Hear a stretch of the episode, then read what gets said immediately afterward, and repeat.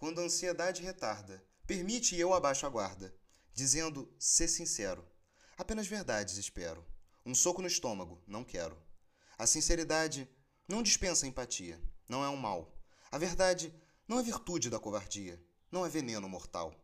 Basta trabalhar aquilo que se tem na mente, dizer o que sente, o que pensa, sem proferir ofensa.